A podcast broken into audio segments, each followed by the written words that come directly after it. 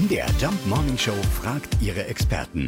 Fakt oder Fake? Weihnachtsgeschenke sollen jetzt viel günstiger sein als zum Beispiel in der Adventszeit. Es lohnt sich also jetzt schon zuzuschlagen. Ist das wirklich so? Also wir fragen mal nach bei Simone Meisel von der Verbraucherzentrale Sachsen-Anhalt. Im Einzelfall schon. Hier muss man schauen, was sind Angebote. Äh, kann ich insbesondere, wenn ich dran denke, meine Kinder und Spielzeug, äh, dass ich dann hier zuschlage zu diesem Zeitpunkt und nicht erst warte, bis Weihnachten vor der Tür steht. Denn dann wird das Angebot enger, die Auswahl wird enger und auch die Preise werden höher. Insbesondere was den technischen Bereich angeht. Wir reden hier von Computern, von Tablets, von ähm, Handys. Da tatsächlich drüber nachdenken, wann kaufe ich. Macht auch im Sinne des Portemonnaies des Verbrauchers durchaus Sinn, gegenwärtig schon zu schauen.